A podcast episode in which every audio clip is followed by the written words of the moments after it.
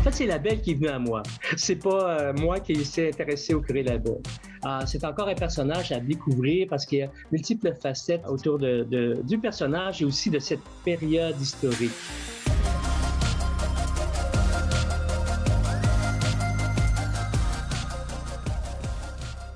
Bonjour et bienvenue à Parésia, votre balado qui prend le temps de penser. La vie du curé Labelle a profondément marqué l'histoire du Québec. Tant au niveau national qu'ecclésial, il est encore aujourd'hui reconnu comme l'un des plus grands héros du développement et de la survie même du peuple québécois et canadien-français. Déjà très connu durant sa vie, c'est surtout par l'œuvre de Claude-Henri Grignon et des différentes adaptations télévisées des belles histoires des pays d'en haut, ainsi que par de nombreuses références toponymiques qu'il est encore aujourd'hui présent dans notre mémoire collective. Pour en apprendre davantage sur la vie et l'œuvre du curé Antoine Labelle, j'ai la joie d'être en compagnie de Richard Lagrange. Bonjour. Bonjour. Richard Lagrange, vous êtes historien, professeur d'histoire à la retraite notamment du Cégep Édouard Montpetit de Longueuil, mais également du Centre collégial de Mont-Laurier, du Cégep de Saint-Jérôme. Donc, deux régions euh, dont on va parler euh, durant notre discussion euh, aujourd'hui, puisque nous sommes réunis autour d'un de vos livres, votre plus récent, publié aux presses de l'Université Laval. Son titre, Le pays rêvé du curé Labelle, emparons-nous du sol de la vallée de l'Ottawa jusqu'au Manitoba. Alors, euh, Richard Lagrange, euh, je me permettrai, si vous le voulez bien, une petite question peut-être personnelle pour commencer. Euh, pourquoi vous, Richard Lagrange, vous êtes-vous intéressé à cette figure du curé Labelle? Ben, merci pour l'invitation pour parler de ce personnage assez exceptionnel dans l'histoire du Québec. Même si on a suivi la télésérie, quand vous avez mentionné les belles histoires des pays d'en haut, la dernière mouture des pays d'en haut, euh, c'est encore un personnage à découvrir parce qu'il y a multiples facettes qui s'expriment euh, autour de, du personnage et aussi de cette période historique. Euh, en fait, c'est la belle qui est venue à moi. C'est pas moi qui s'est intéressé au curé Labelle. Euh, tout simplement un parcours personnel. Euh, quand j'ai terminé euh, mes études universitaires, comme tout le monde, quand on est jeune, on cherche un emploi. Et je me suis trouvé à avoir un contrat de rédaction d'un livre, d'une monographie à la belle main, c'est-à-dire La chute aux Iroquois, qui est aujourd'hui la municipalité de la Belle. Alors, je me retrouve là, donc, dans le Nord, en 1977-1978. Je quitte Montréal et donc, un milieu urbain pour me retrouver dans la ruralité, le Nord. Il faut s'imaginer en 1977, plusieurs de vos auditeurs, auditrices vont peut-être se rappeler des souvenirs que c'était pas la même autoroute 15 qu'on emprunte aujourd'hui. C'était les postes à péage et la 117. Donc, pour un jeune historien montréalais, je me retrouve à la belle et donc un accident de parcours parce que, en termes de parcours de carrière, parce que, et de personnages et d'intérêt à l'histoire, régional d'un coin que je, je, je, ne connaissais pas beaucoup. Et euh, la Belle, je le connaissais qu'un peu dans nos cours qu'on avait eus à l'université, mais rapidement. Et là, je me retrouve au centre de la, de, la colonisation du curé Labelle, mais en plein centre, c'est-à-dire l'activité colonisatrice fondatrice des paroisses au nord de Saint-Jérôme et en faisant l'histoire de la Belle, la chute aux Iroquois c'est la première appellation, je me suis retrouvé dans le bain du Gré-Label et un personnage qui était devenu pour moi quotidien, incontournable. Je le voyais dans ma soupe, je le voyais dans mon café. Ah, et tous les personnes âgées, parce qu'imaginez en 1977, on parle de paroisses qui ont, pour certaines, un siècle d'histoire, d'autres 75 ans qu'on fêtait. Je me retrouvais aussi à rencontrer des personnes âgées qui sont aujourd'hui malheureusement décédées en grand nombre. Euh, parce qu'ils avaient quand même 85 ans en 1977, 90 ans, mais qu'ils me racontaient, imaginez, les débuts de leur paroisse. Donc, en souvenance, euh, j'avais eu le privilège de rencontrer des personnes âgées qui me parlaient des débuts de la colonisation. Alors, et j'ai adoré cette région, j'ai aimé les gens que j'ai rencontrés, et les gens me demandaient tout le temps, Richard, prépare-nous une conférence sur le curé Labelle, parce que les autres, ils étaient restés avec les images de Claude Grignon, les belles histoires des pays d'en haut. Et à mesure que je faisais mes recherches et que je, les, je présentais mes résultats à ces personnes, euh, ils redécouvraient un autre personnage. Ils redécouvraient un, un personnage qui avait plus d'amplitude, plus de volume, plus de grandeur, que on l'a limité dans les émissions de divertissement. Donc, ma rencontre avec la belle, c'est lui qui venu à moi. Et je suis resté donc attaché à cette région jusqu'à aujourd'hui. Donc, de 1977 pendant toute ma carrière d'enseignant au Cégep, euh, ce personnage, je l'ai toujours euh, eu avec moi dans mes recherches. Je n'ai jamais arrêté. Puis à un moment donné, vous savez, on arrive à un moment où un fruit est mûr, il tombe de l'arbre. Et était, ce fruit-là, c'était euh, de sortir cet ouvrage où il était temps que je donne mon point de vue sur ce personnage qui m'a accompagné tant d'années. Donc, euh, c'est la raison pour laquelle, effectivement, euh, cet intérêt pour la belle, mais aussi pour le contexte de la colonisation, mais aussi pour cette époque du Québec au 19e siècle, bien, ça m'a grandement intéressé. Allons-y, plongeons justement dans cette époque qui est d'une certaine façon inséparable de la figure et de l'œuvre du curé Labelle, puisqu'il il va s'inscrire justement en plein dans son époque.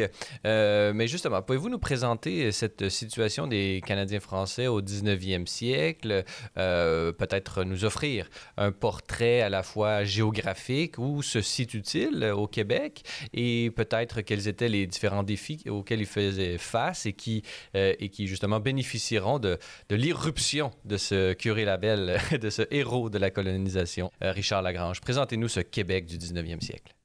Écoutez, euh, parce que le Québec, je me permets encore euh, d'utiliser mon personnage principal pour le traverser, 19e siècle. et je vais y aller évidemment avec le temps qui, nous est incombé, je ne pourrais pas tout dire, mais il est important de situer le 19e siècle avec au cœur de mon ouvrage, euh, c'est que le Créé Labelle, il est né à Sainte-Rose. On est à Laval, Sainte-Rose. Il est né en 1833. Labelle va vivre les traumatismes que va vivre toute la collectivité canadienne-française de l'époque. Ce premier traumatisme, Labelle a cinq ans lorsqu'il y a les rébellions de 1837-1838. Il a cinq, six ans. Je ne sais pas si vous avez des petits-enfants. Moi, je suis grand-parent. Mon, petit garçon de cinq ans, il se rappelle de tout ça le marque les événements déjà. Alors, la belle naît à Sainte-Rose et dans le mouvement patriote, Sainte-Rose est déjà une localité très active. Il va y avoir un comité même d'indépendance euh, pour une république canadienne-française. Sainte-Rose est tout à côté de Saint-Eustache. Quand il va y avoir la bataille de Saint-Eustache, écoutez, on voit la colonne de l'armée de Colborne, John, qui va aller euh, euh, écraser les patriotes à Saint-Eustache, il passe devant Sainte-Rose. Il ne faut pas oublier. Cet enfant-là est marqué non seulement par cette colonne militaire qui passe devant chez lui, mais qui revient avec les prisonniers. Il revient avec les prisonniers et la collectivité de Sainte-Rose, donc c'est les labels, et ils vont vivre et ils vont discuter longtemps de ce qui se passe politiquement euh, au Québec. Euh, et la belle va être marquée. Certains historiens vont même dire que la belle, cette euh, période de l'histoire traumatisante, va l'avoir marquée au point que c'est toute une revanche de la belle sur, sur ce drame-là. Et euh, Gabriel Dussault, qui est un historien qui a fait son doctorat sur le curé Labelle, va même jusqu'à dire que c'est la revanche du curé Labelle sur la bataille des plaines d'Abraham. Va aussi loin que la conquête de 1760 pour expliquer le nationalisme de Labelle. Euh, donc, Labelle, il, il vit ce drame-là. Il est jeune. Et il faut voir qu'à ce moment-là, au 19e siècle, commence où tous les chefs politiques, incluant Louis-Joseph Papineau, mais tous les chefs politiques sont exilés aux États-Unis, en France, certains déportés en Australie, euh, ils sont emprisonnés par centaines. L'Église va se présenter à ce moment-là comme euh, un chef de file qui va remplacer à quelque part, ou du, moins accompagner, euh, l'élite politique qui reste. Et cette Église-là, le curé Labelle, pour des jeunes, à l'époque, est très attirante. C'est comme une voie de sortie, une voie qui, parce qu'à l'époque, les évêques, dont Monseigneur Bourget, Monseigneur Lartigue, ont une grande parole, une grande influence, puis développent un nouveau concept qu'on appelle euh, l'idéologie de conservation. C'est-à-dire, si on a perdu l'idée de la République, sauvons au moins la, culture canadienne française et catholique. On a parlé aussi du, de l'ultra, du mouvement ultramontain, justement, cette idéologie politico-religieuse. Est-ce qu'on peut parler de cet ultramontanisme comme d'une recherche politico-religieuse d'affirmation euh, euh, nationale, selon vous, euh, Richard Lagrange? C'est que l'ultramontanisme est, une, est un courant dans l'Église. Elle n'était pas dominante à l'époque, mais elle avait beaucoup d'influence. Monseigneur Bourget, en était le porte-parole, Monseigneur Laflèche à Trois-Rivières, euh, oui, euh, c'était, et euh, eux avaient un projet assez particulier, presque théocratique, qui voulait que les hommes politiques et la population se soumettent au commandement de l'Église. Mais ça, c'est une branche ultra-conservatrice qui était très active. La Belle ne s'identifie pas. La Belle va être très proche de Monseigneur Bourget, très proche label de, l'Église. Mais label va choisir une Église qui est libérale, progressiste. Il ne condamne pas les, les, les, industries, il ne condamne pas le chemin de fer, il ne condamne pas les villes. Au contraire, label voit le développement des ressources naturelles euh, et les, industries, les villes comme, au contraire, la voie euh, que devrait prendre le Québec. Donc, ce n'est pas un Québec ancien, d'ancien régime, auquel certains religieux pourraient être attachés encore. Mais lui, il voyait plutôt euh, une survie culturelle, un dépassement de la situation dont je vous ai décrit rapidement, avec l'acte d'union de 1840, dont l'objectif est l'assimilation carrément des Canadiens français. Mais lui, il voulait dépasser ce stade-là de survie pour aller occuper des territoires qui s'ouvraient avec le Canada en 1867, tout l'ouest canadien et amener euh, les Canadiens français à s'y installer. Ce projet, justement, va émerger dans son esprit suite à, d'abord, vous l'avez mentionné, ce traumatisme par rapport à la défaite des Patriotes et de cette volonté assimilatrice du, de Lord Durham, mais parallèlement, il y a une dimension liée à l'exode des Canadiens français. Parlez-nous un peu de, de, cette, de ce flux migratoire qui, qui, qui, vide le Québec de sa population euh, au profit des États-Unis. Vous avez bien raison, il y a plusieurs domaines qui s'entrecroisent. Le domaine politique qu'on a touché rapidement, le domaine national, mais le domaine économique. Effectivement, l'aspect économique, euh, c'est que nous nous trouvons à ce moment-là en pleine crise économique majeure, crise mondiale également, qui n'est pas seulement celle du Québec. Je vous rappelle que cette migration des populations que le Québec va connaître, euh, elle est connue aussi à travers le monde pensons aux Irlandais. Euh, et donc, tout, le monde connaît ça. Mais au Québec particulièrement, c'est qu'on se situe au Québec euh, en 1867, dans cette période du milieu du 19e siècle, où le Québec, c'était juste, le territoire était une bande de terre qui longeait la vallée du Saint-Laurent. C'est pas le Québec d'aujourd'hui. Euh, le Québec d'aujourd'hui, là, on occupe maintenant le Nord, mais à l'époque, le Nord appartenait à la Compagnie de la baie du Son. Donc, tous les Canadiens français étaient donc euh, euh, occupaient le territoire de la vallée du Saint-Laurent. Et cette vallée du Saint-Laurent avait été concédée en seigneurie, quelques cantons qui commençaient à naître, mais principalement en seigneurie, les Canadiens français s'y trouvaient maintenant, au milieu du 19e siècle, en trop grand nombre. Parce que 85% de la population à l'époque étaient des cultivateurs. Ils se trouvaient donc entassés, surpeuplés, des terres saturées, où des, des pères de famille se retrouvaient avec des grandes familles incapables de, pouvoir placer leur enfant sur ces terres, ces lots. Et on se retrouvait à ce moment-là avec un surplus de population agricole dont l'avenue leur était fermée, bloquée à Montréal et ailleurs, où il n'y avait pas de manufacture, pas d'industrie pour les engager. Le chômage est énorme. C'est une crise mondiale. Alors, imaginez, l'immigrant comme aujourd'hui se pose la même question. Que vous veniez, ceux qui arrivent, ils traversent les frontières mexicaines pour aller aux États-Unis, ou ceux qui arrivent de l'Afrique pour traverser la Grèce et l'Italie pour s'installer en, Europe, ou qui arrivent de la Pologne, c'est le même problème, la migration. C'est de sortir de la pauvreté et c'est de se retrouver en situation d'améliorer son sort, d'améliorer ses conditions économiques. Et là, cette période-là au Québec, on va le vivre. Il va y avoir de 800 000 à 1 million de Québécois, de Canadiens français qui vont immigrer aux États-Unis parce qu'aux États-Unis, en Nouvelle-Angleterre, la côte est américaine, s'y retrouvent des centaines de manufactures, principalement de textiles, en pénurie de main-d'œuvre. Et là, il y a même des recruteurs américains qui vont venir au Québec, à Montréal, solliciter les familles, les enfants, les oncles, les tantes, les grands-parents, les pères de famille, les mères de famille, en leur promettant des salaires pour toute la famille. Tous les enfants, incluant les, les adultes, travaillaient. Il venait promettre l'Eldorado, mais cet Eldorado ne se réalisera pas nécessairement sur place. J'ai en tête les, images euh, du film Louis Cyr, où est-ce qu'au début, il se retrouve lui-même, je pense à Manchester, et donc et, on voit la pauvreté qui les suit finalement. C'était pas l'Eldorado vanté par ses, euh, par ses recruteurs de compagnie.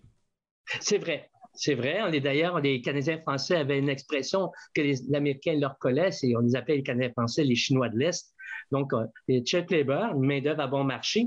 Mais c'était mieux que, euh, que de rien avoir. La misère était pire que de rester euh, au Québec où il n'y avait absolument euh, aucun secours direct, aucune aide aux familles.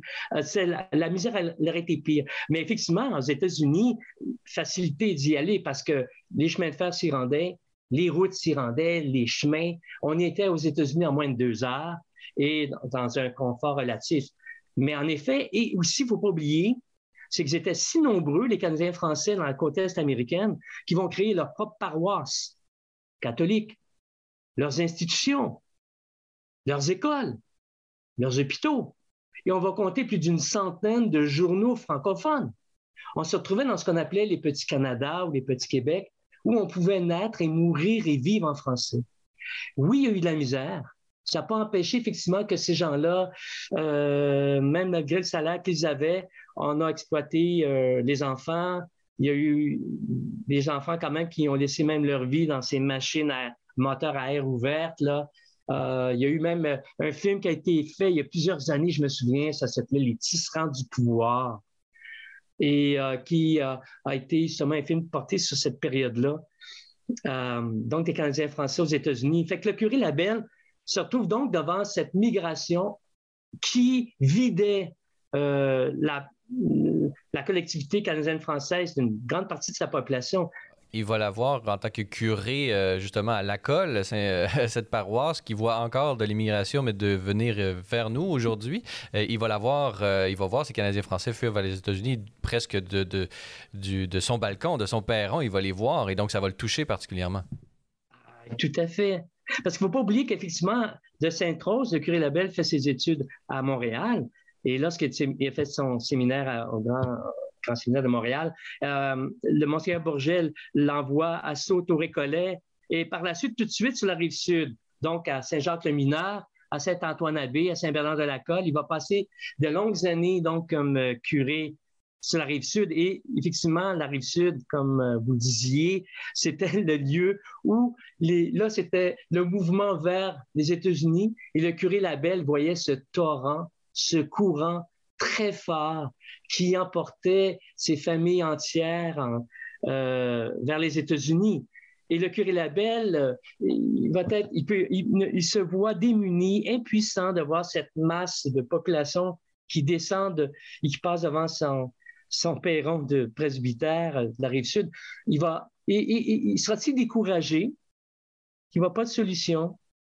il va même demander à son évêque, Monseigneur Bourget, de suivre le courant et d'immigrer aussi aux États-Unis. Alors, imaginez l'histoire. Moi, je ne suis pas un prophète, je suis un historien. Imaginez si l'histoire avait effectivement euh, vu le curé Labelle être emporté par ce courant euh, et avec la solution de Monseigneur Bourget, ben, il n'y aurait pas eu de curé Labelle. Il n'y aurait pas eu de ce mouvement de colonisation. Alors, vous voyez comme l'histoire, les circonstances, les contextes, quand on fait une analyse fine, on voit qu'à quel point c'est fragile, euh, les mouvements et de fondation euh, de l'histoire. Et le curé Labelle, ben, c'est ça, lorsqu'il voit cette immigration passer devant lui, euh, il est complètement démuni, hein, il n'y a pas de solution. Et ça va s'insérer justement, ce, flux migratoire, il va s'insérer dans un contexte bon, politique, euh, économique qu'on a bien euh, dressé, euh, mais également idéologique. Parlez-nous un peu des idéologies bon, à, l'intérieur de l'Église, mais également dans la société civile, qui vont, desquelles et dans lesquelles vont, va émerger cette idée ce rêve de, de la colonisation. Mais intéressant, c'est que vous savez déjà au niveau civil, euh, Augustin Norbert Morin avait déjà fondé Saint-Adèle en 1840. Et euh, on va déjà, euh, Augustin Norbert Morin et même Louis-Joseph Papineau du Parti patriote, même Monseigneur Bourget de Montréal, vont avoir déjà commencé à amorcer la colonisation dans les cantons, au-delà des seigneuries. Le mouvement est déjà amorcé depuis quand même un petit bout de temps, peut-être de façon timide, euh, mais déjà l'Église et l'État ont déjà enclenché des mouvements de colonisation, mais c'est pas institutionnalisé comme au temps du curé Labelle. Euh, mais l'idée de la colonisation comme telle pour le curé Labelle et le diriger vers le nord, vers la vallée de l'Ottawa pour aller occuper les terres jusqu'au Manitoba, cette idée vient de la France. Elle vient d'un historien français, Edme Rameau de Saint-Père, Rameau de Saint-Père, euh, qui, lui, va avoir une genre de commande. On est en France et c'est euh, euh, Napoléon III qui est au pouvoir. Et Napoléon III a déjà ce projet hégémonique de recréer la Nouvelle-France. Alors, Napoléon III va s'intéresser à ce qui existait avant euh, donc en Nouvelle-France, qu'est-ce qu'il s'est interrogé à savoir qu'est-ce qu'il reste de cette Nouvelle-France? Et, et euh, Rameau Saint-Père, qui est historien, va faire ce travail monumental euh, dans une publication qu'il va rendre publique et qui va devenir un succès au Québec, au Canada. Il va faire l'histoire des Acadiens, l'histoire des Canadiens, de l'Ouest, des États-Unis, et il va, à sa grande surprise, découvrir qu'ils sont encore vivants, qu'ils sont encore très nombreux dans ces maritimes qu'ils ont abandonnés euh, au, Québec. Et à sa grande découverte, lui-même va, à ce moment-là, Rameau de Saint-Père, cet ouvrage, c'est la première presque ouvrage avec François-Xavier Garneau comme historien, mais un ouvrage plus complet qui va faire euh, un tableau de la présence de la francophonie en Amérique. Ah, et cette idée-là, le Rameau de Saint-Père va même proposer une solution, une recommandation, c'est la colonisation de la vallée de l'Ottawa et de se rendre pour aller peupler euh, l'Ouest canadien où il y a déjà une colonie euh, francophone sur le bord de la rivière Rouge, au Manitoba, Saint-Boniface, euh, dirigée d'abord en premier par Monseigneur Provencher, qui va lui succéder, c'est Monseigneur Taché. Alors, le curé Labelle, c'est en 1860 que le curé Labelle met la main sur cet ouvrage. Il va le lire, il va l'accompagner comme son livre de chevet, comme sa Bible ou son autre Bible. Et puis... Euh, son bréviaire.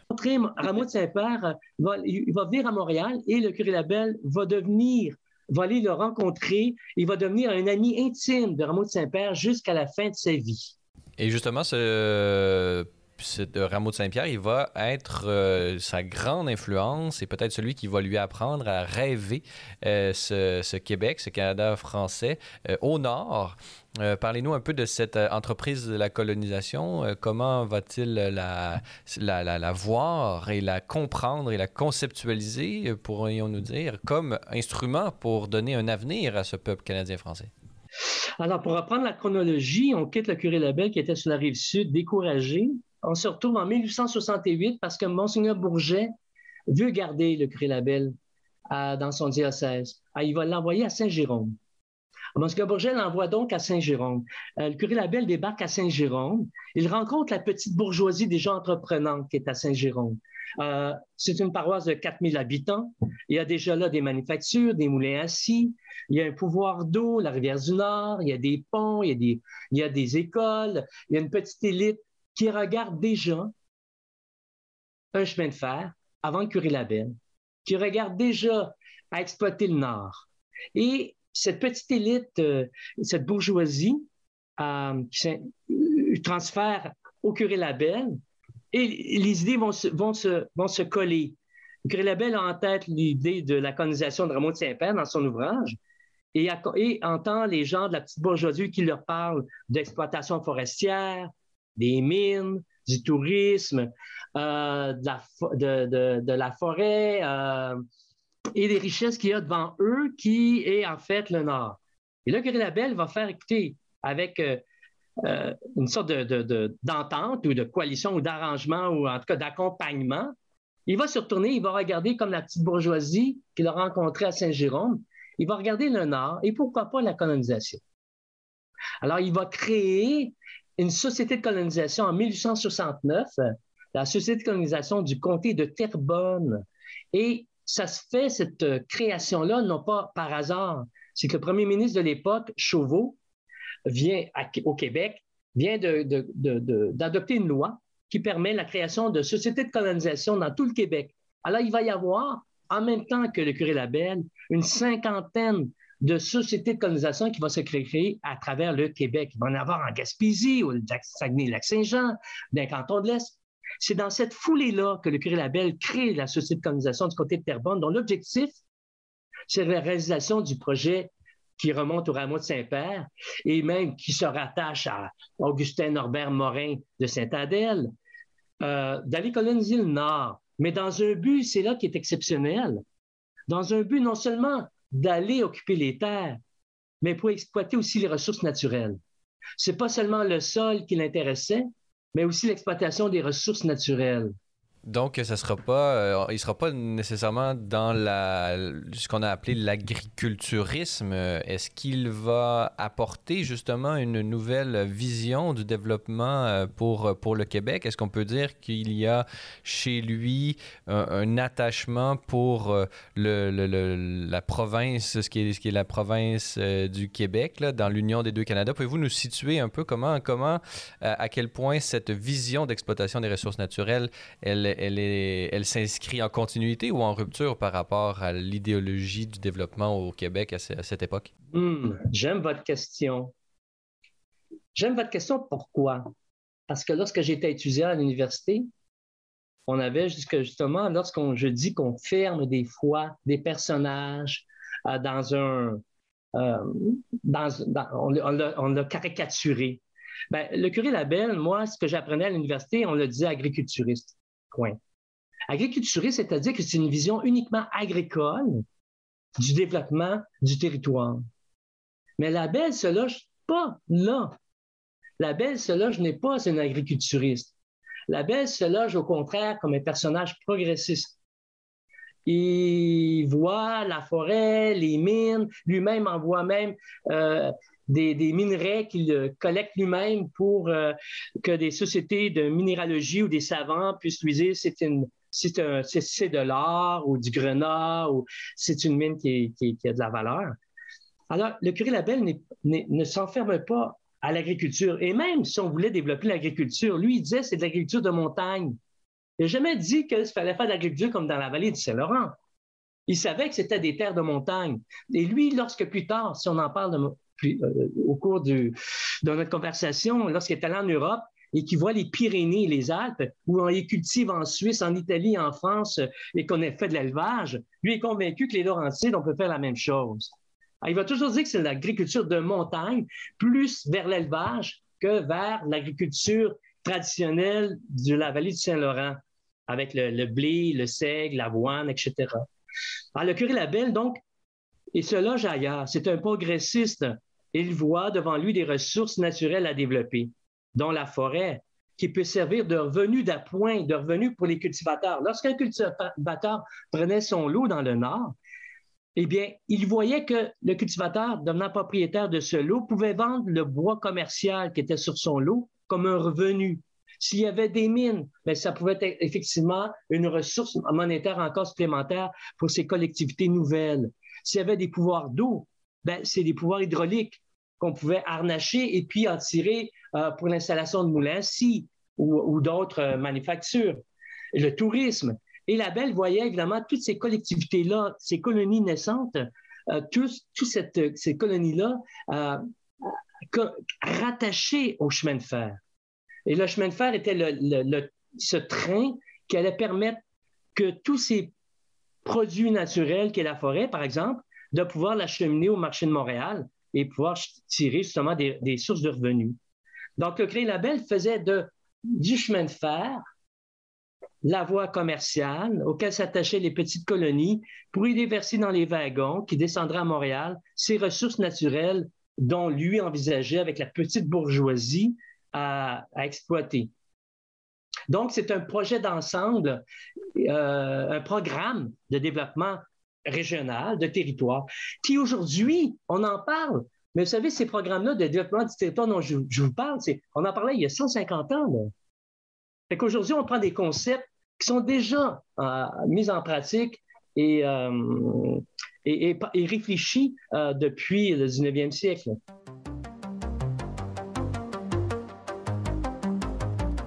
Chers auditeurs de Parésia, notez que pour en apprendre davantage sur Celles et Lumières Médias, avoir accès à l'ensemble de nos émissions ou documentaires télé, consulter notre grille horaire ou lire nos différents blogs, rendez-vous sur notre site internet au www.slmedia.org/fr. Vous pouvez également nous suivre via Facebook, Twitter et Instagram.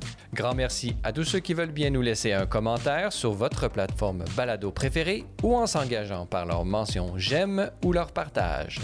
Enfin, notez que l'apostolat C'est les Lumières Média ne serait possible sans votre contribution financière. Pour faire un don, visitez notre site web au www.slmedia.org/fr où vous y trouverez toutes les informations sur nos différents programmes de soutien financier.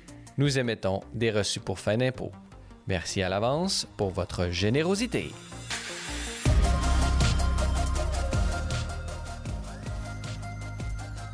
Nous sommes toujours en compagnie de l'historien Richard Lagrange pour parler euh, de la vie et de l'œuvre du curé Labelle autour de son plus récent ouvrage intitulé Le pays rêvé du curé Labelle Emparons-nous du sol de la vallée de l'Ottawa jusqu'au Manitoba, publié aux presses de l'Université Laval. Alors, euh, Richard Lagrange, dans la première partie euh, de notre euh, conversation balado, nous avons eu l'occasion de parler du climat à la fois politique, économique, social et religieux de ce Canada français du 19e siècle, dans laquelle la la, mission du curé euh, Labelle va s'intégrer et il jouera véritablement une grande différence sur ce développement et de cette protection de cette époque qu'on a euh, par la suite euh, nommée la survivance. justement, Richard Labelle, j'aimerais qu'ensemble, nous puissions peut-être déployer les différentes étapes de cette mission de colonisation du Nord, mais qui a peut-être commencé un peu par le Nord ouest pourrions-nous dire, dans cette euh, magnifique euh, vallée euh, de l'Ottawa. justement, première mission qui va se déployer de 1869 à 1874. Alors, pouvez-vous nous parler de cette, première étape de, la réalisation du rêve du curé Labelle, Richard Lagrange?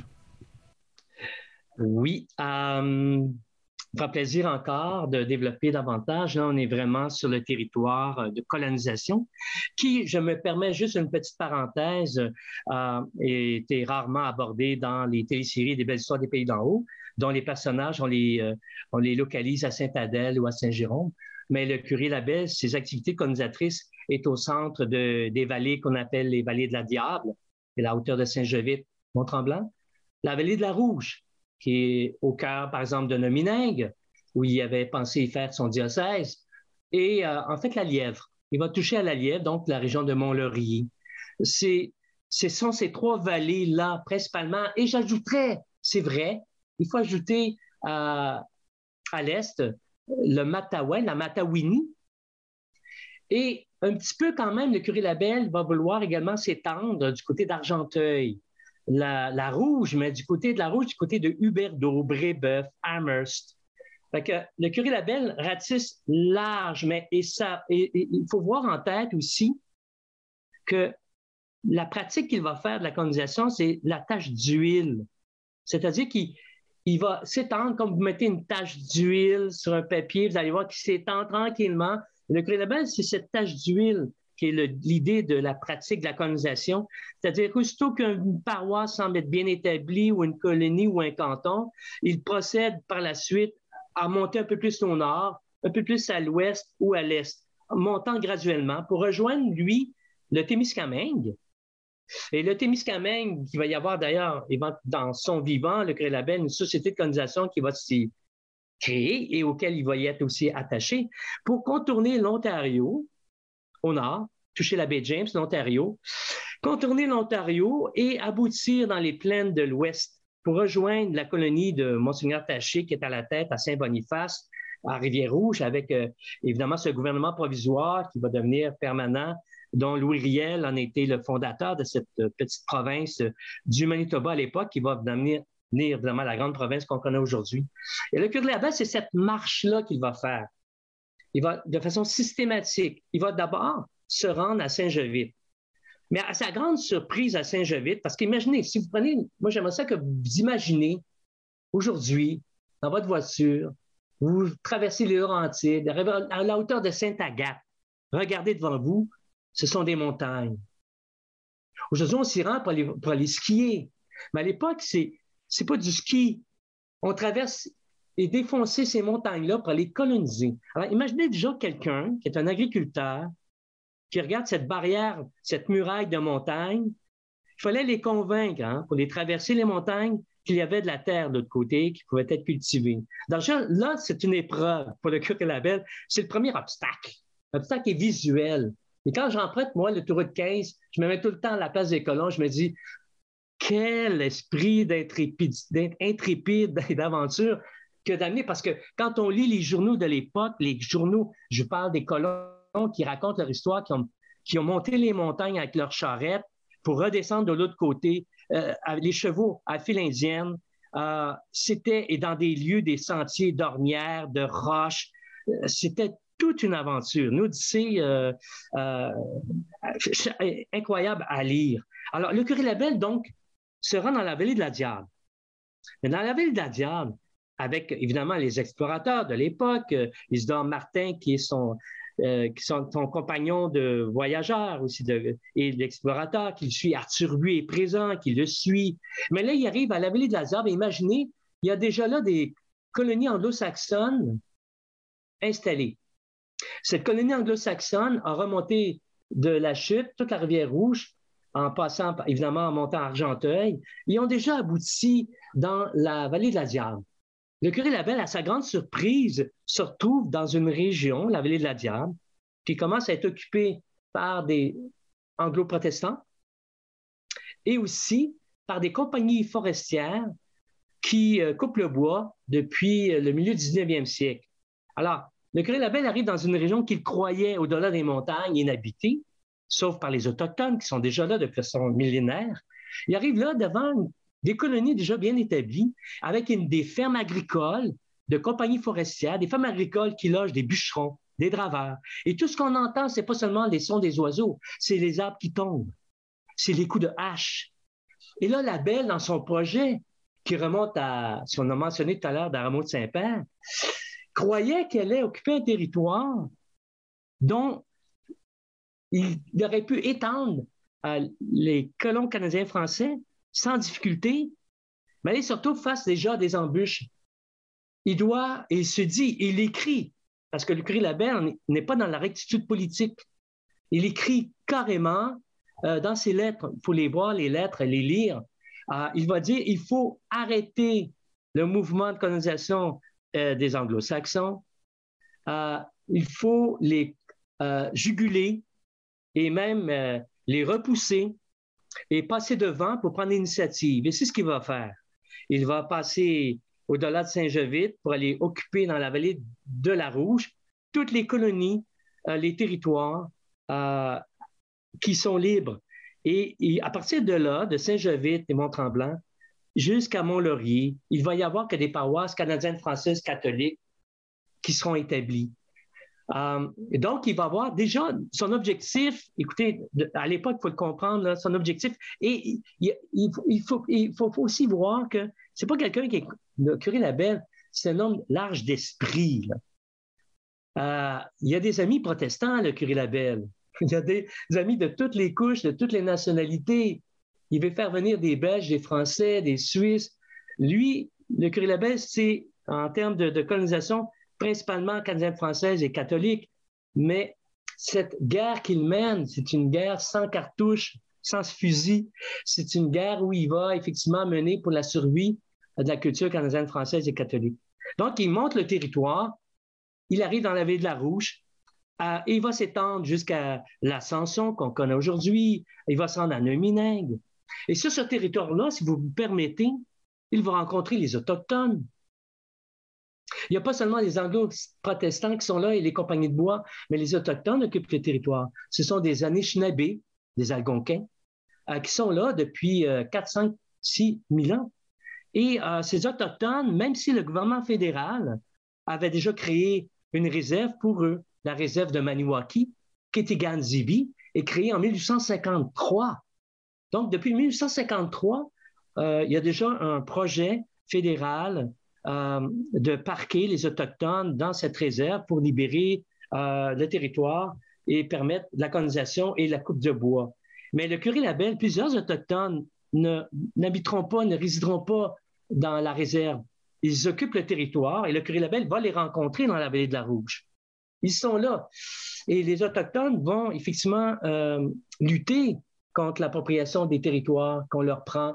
Ils vont, dès, 1800, les Autochtones vont faire des, euh, des, pétitions, des contestations contre les compagnies forestières, au gouvernement euh, canadien mais ils ne seront jamais entendus. Et même la Belle va, voir va rencontrer des Autochtones qui vont même demander des territoires dans la région de la Conception, mais ils ne seront jamais entendus euh, par, par les, autorités de l'époque.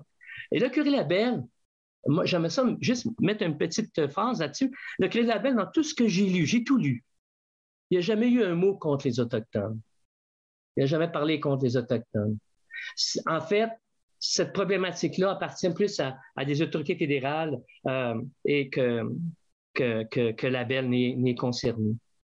Donc, à ce moment-là, donc, ce territoire-là, la Belle monte, et lorsqu'il arrive à Nominingue, euh, le site est merveilleux, euh, et partout, il va installer des croix qui indiquent les emplacements des futures paroisses, pour indiquer aussi les colons qui montent de s'installer autour de la croix. Et lorsqu'ils sont autour de 300 colons, euh, il va y créer sa paroisse, il va venir faire une messe solennelle, le curé Labelle, euh, et prendre possession du territoire officiellement euh, et donner aussi le nom de la paroisse ou de et plus tard qui va devenir des municipalités.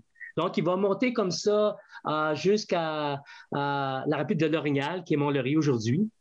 Et au rapide de L'Orignal, en fait, là qui est intéressant, il va rencontrer et rejoindre un autre mouvement de colonisation qui est le mouvement de colonisation qui est déclenché déjà par le Monseigneur euh, Duhamel d'Ottawa. Monseigneur Duhamel d'Ottawa et avant lui, euh, Bruno Gig avait déjà lancé un mouvement de colonisation dès les années 1840 qui va rejoindre le curé Labelle et les deux vont se joindre. Le mouvement de de la Rivière-Rouge et de la Lièvre euh, vont se donner la main dans une poursuite du rêve qui était d'aller rejoindre le Témiscamingue et la Rivière-Rouge au Manitoba. Donc, c'est vraiment un grand, grand plan, mais j'aimerais que vous nous déployiez également un peu euh, la dimension religieuse. C'est-à-dire que là, on a vu à quel point la fondation était à la fois bon, politique, économique, démographique. J'imagine, on, imagine le curé Labelle essayer de convaincre les paysans de la vallée du Saint-Laurent d'aller euh, partir à l'aventure dans le nord. On peut imaginer un peu euh, ces ces scènes qui devaient être euh, romanesques, mais mais également, il y a une dimension religieuse. Il fondait une église au même moment qu'il devait fonder un magasin général. C'est moi qui, spécule, mais pouvez-vous nous présenter un peu ces deux dimensions euh, complémentaires euh, qui s'incarnent dans la personne du, curé Labelle? Et, peut-être à quoi pouvait représenter une journée normale, quotidienne du curé, du curé Labelle?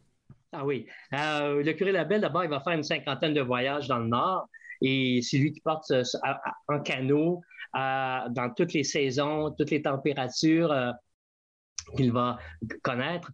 Euh, le curé Labelle, oui, c'est bien. Dans mon livre, d'ailleurs, je mentionne, le curé Labelle a mené dans le Nord parce que, évidemment, lui, il est attaché à Saint-Jérôme, mais il monte, il ne peut pas occuper de façon permanente les territoires euh, avec qui il, il, convainc les colons à s'installer.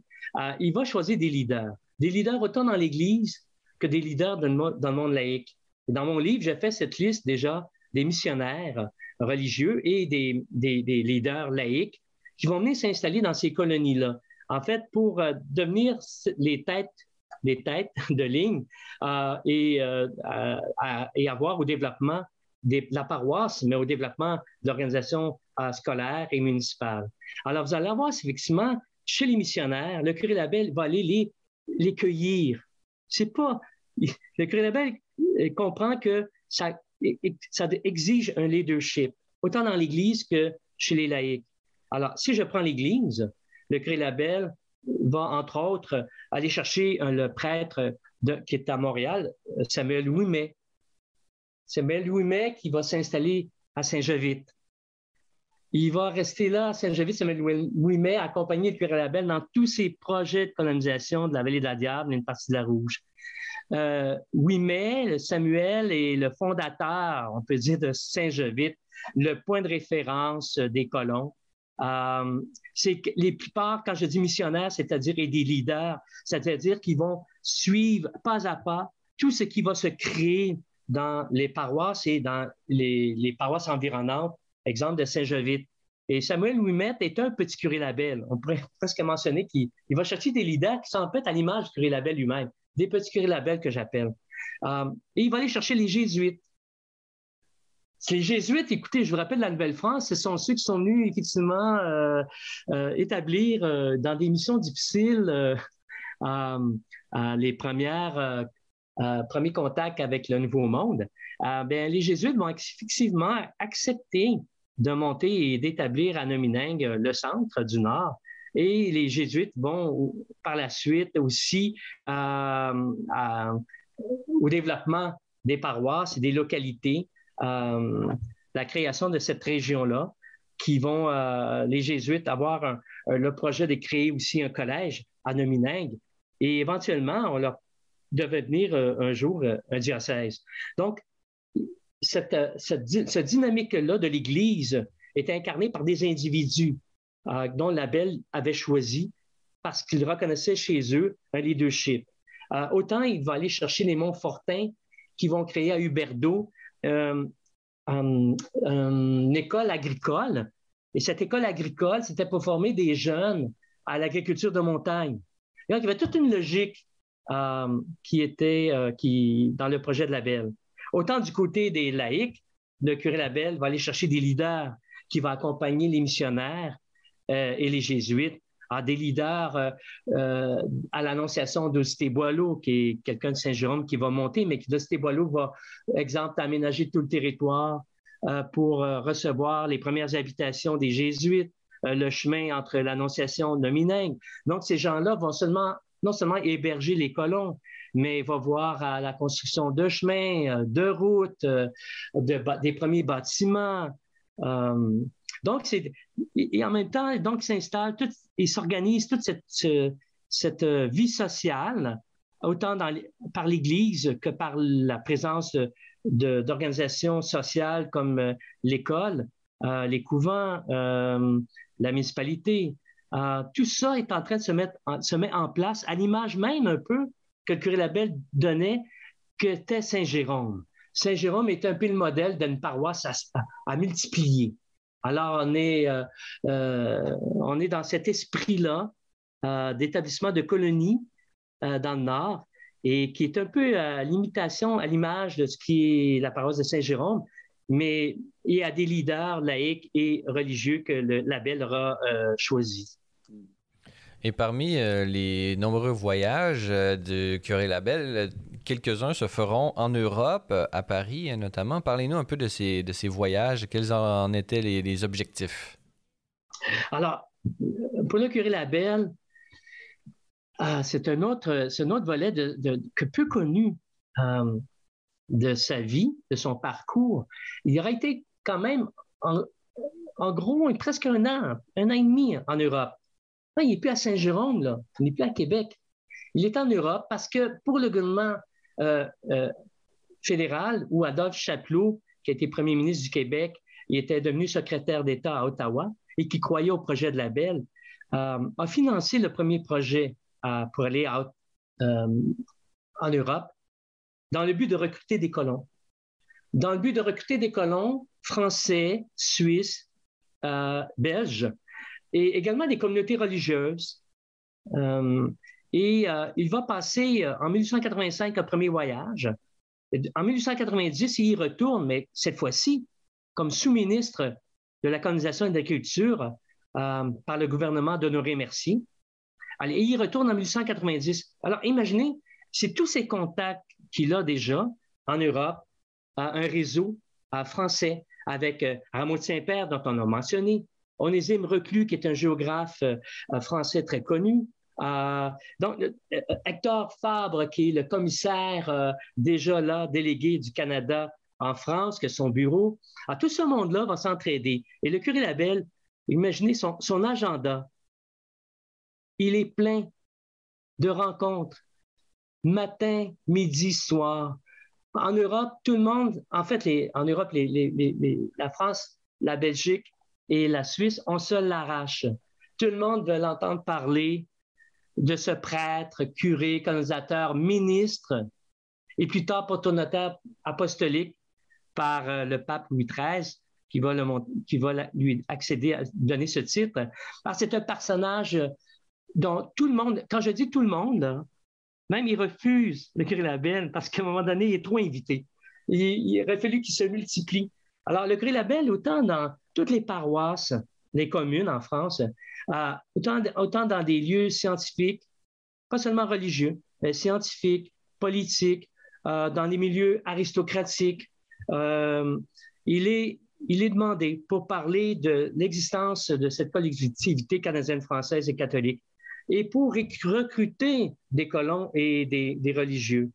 Alors, le curé Labelle, écoutez, même son secrétaire qui l'a accompagné, Jean-Baptiste Proux, un prêtre, qui est un ancien missionnaire du Manitoba.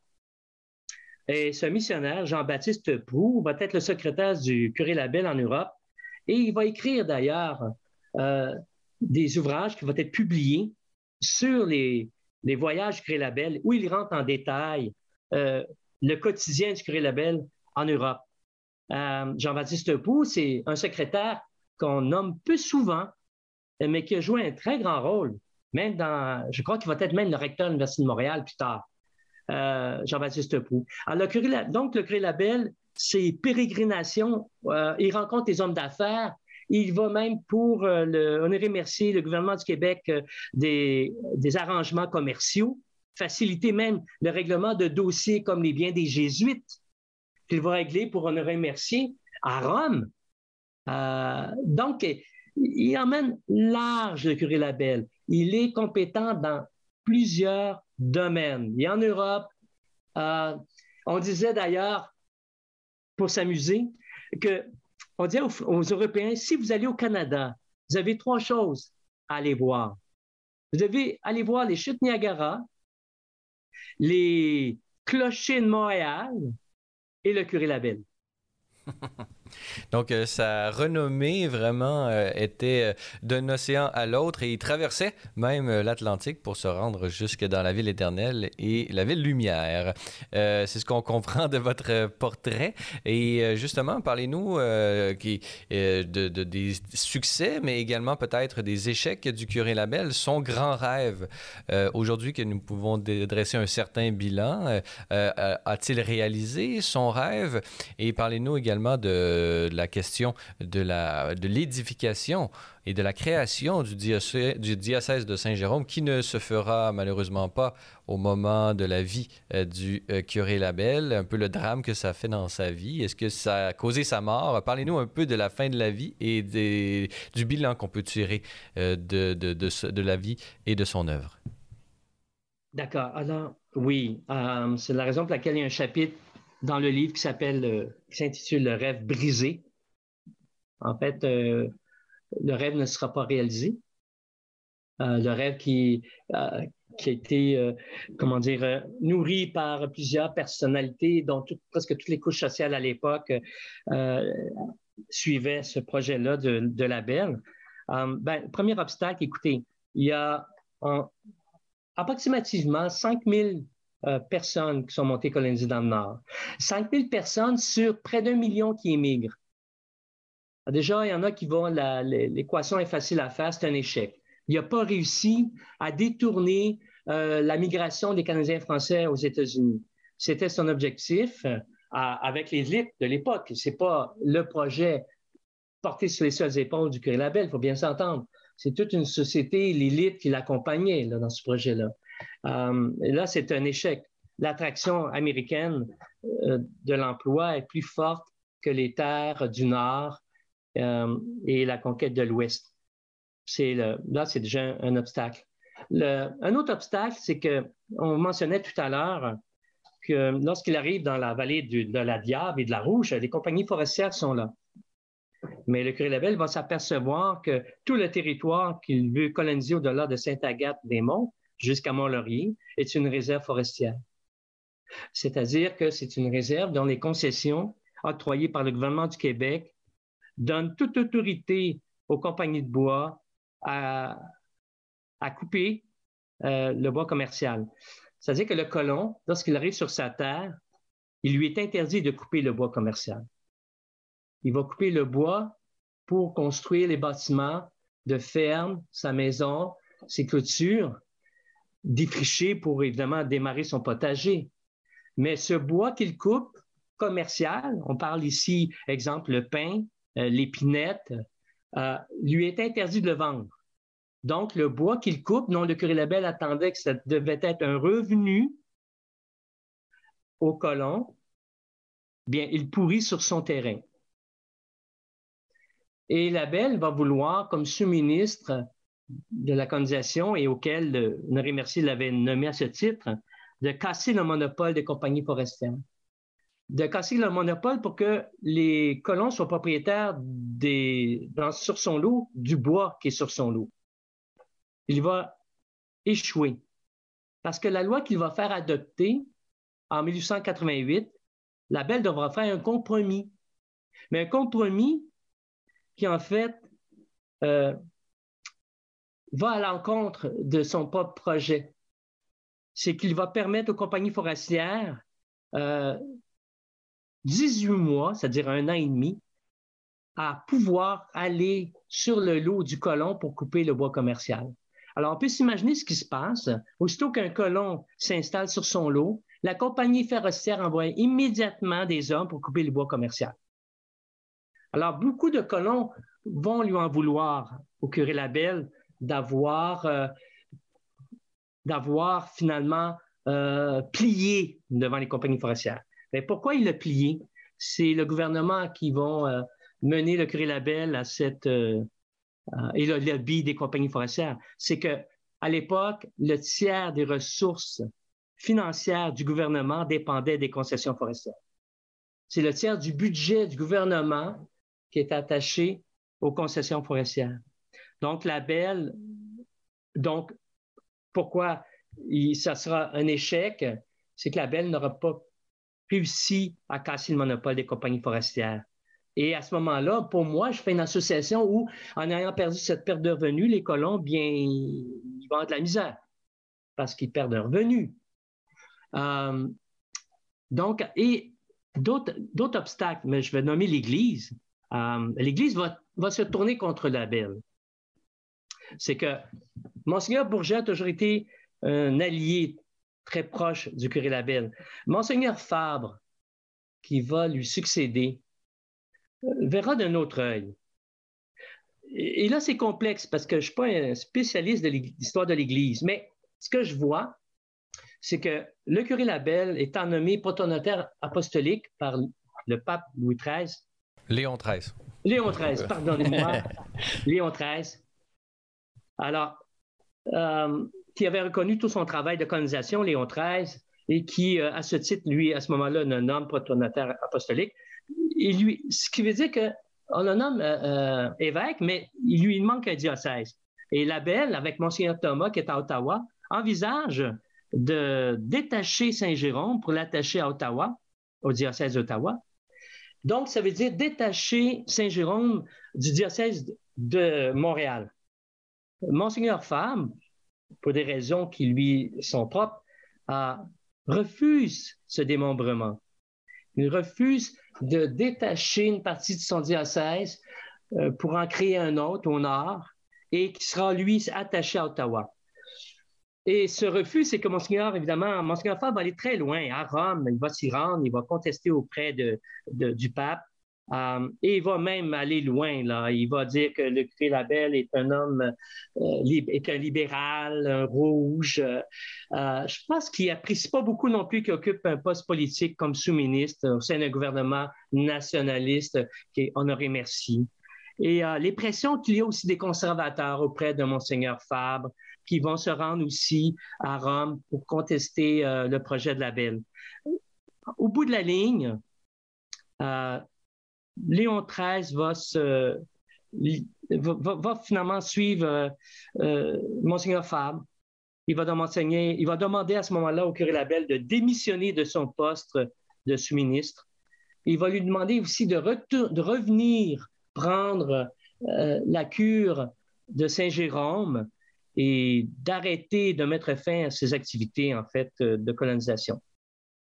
Alors, évidemment, Gabriel Dussault, qui écrit une thèse de doctorat sur euh, le curé Labelle, associe la mort du curé Labelle avec ce projet dont Gabriel Dussault, Gabriel l'historien, euh, sociologue, qui va parler de messianisme. Alors, ce messianisme-là, c'est-à-dire qu'il associe le curé Labelle au Messie, comme si dans l'Église, qui est à quelque part son, son patron, euh, son, euh, son principal employeur, qui va s'opposer à son propre projet, va avoir effectivement eu un impact profond sur la santé du curé Labelle. Arthur Buis va aller plus loin. Il va dire que à la nouvelle de Rome qui lui dit au curé Labelle que c'est la fin de son projet de colonisation, euh, Assurbuy, qui est un proche de Labelle, va dire que c'est la fin pour Labelle, ça va l'anéantir et ça va le tuer. Alors, mais rapidement, c'est que Labelle, aussitôt qu'il reçoit cette, euh, ce refus de Rome, eh bien oui, sa santé se dégrade. Et après avoir remis ses démissions, alors que, alors qu'Honoré Mercier refuse la démission, évidemment, et tous ses amis ne veulent pas qu'il démissionne de son projet.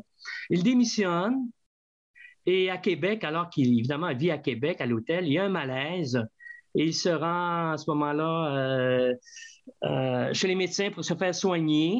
C'est une hernie ombilicale euh, non soignée, que négligée. et lorsqu'il l'opère, c'est tout, c'est le mois de janvier, hein, tout se passe en décembre 1890 et il meurt en 4 janvier, autour de ça, en 1891 à 1891 à, Québec. Et c'est, euh, il meurt rapidement. C'est une fin tragique pour le, pour le curé Labelle. Et parlez-nous de son rayonnement euh, post-mortem. Euh, comment ces funérailles, j'imagine qu'il devait y avoir des milliers de, personnes. Son évêque avait dû euh, présider ces, funérailles. Parlez-nous un peu comment, un peu le, rayonnement qu'il a eu après sa mort et pourquoi est-il important de, de faire mémoire de la vie et de l'œuvre du curé Labelle, Richard Lagrange. Alors voilà, euh, c'est évidemment, lorsqu'on le corps est ramené à Saint-Jérôme, il va y avoir euh, d'énormes, beaucoup de personnes qui vont être à la gare de Saint-Jérôme pour accueillir le corps, euh, des funérailles.